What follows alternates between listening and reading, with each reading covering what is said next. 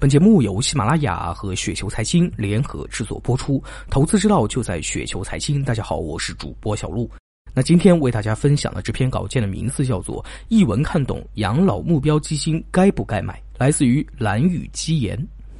首先呢，我们需要搞清楚养老目标基金究竟是什么东西。根据养老目标证券投资基金指引试行啊，也就是官方的规定。养老目标基金呢，是指以追求养老资产的长期稳健增值为目的，鼓励投资人长期持有，采用成熟的资产配置策略，合理控制投资组合波动风险的公开募集证券投资基金。那从这个定义上来看呢，似乎看不出什么名堂来啊。实际上呢，首批上市的十四家公司推出的养老目标基金呢，无一例外全采用的是 FOF 的形式。也就是把钱全部用来投资于目前市场上正常销售的公募基金，而非直接投资于股市或者债市。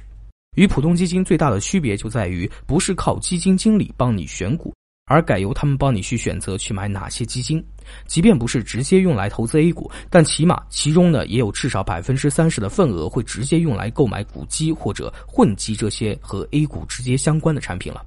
这些资金的入场呢，对于当前乃至今后的国内股市而言，都将带来源头活水，从而对于稳定股市呢发挥着积极的作用。那采用 FOF 的形式，也就是基金的基金的这种形式，决定了养老目标基金的收益率呢，总体来讲啊，并不会太高，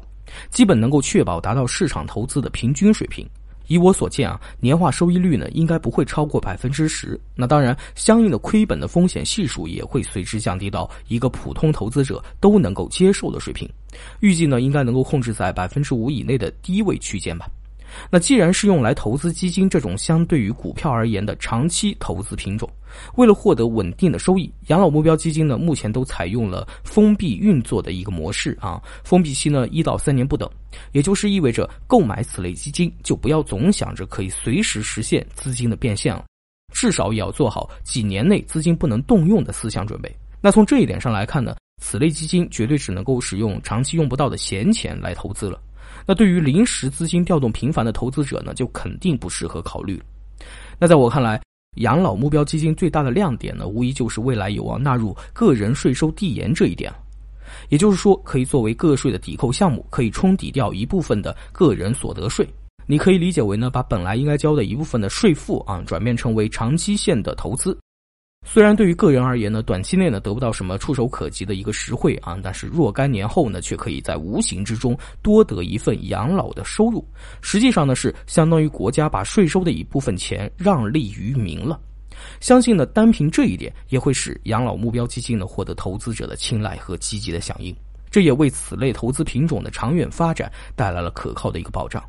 我也搜集了首批发行的养老目标基金啊，给有投资计划的朋友呢做个参考。包括华夏养老目标日期二零四零三年持有期混合型，鹏华养老目标日期二零三五混合型，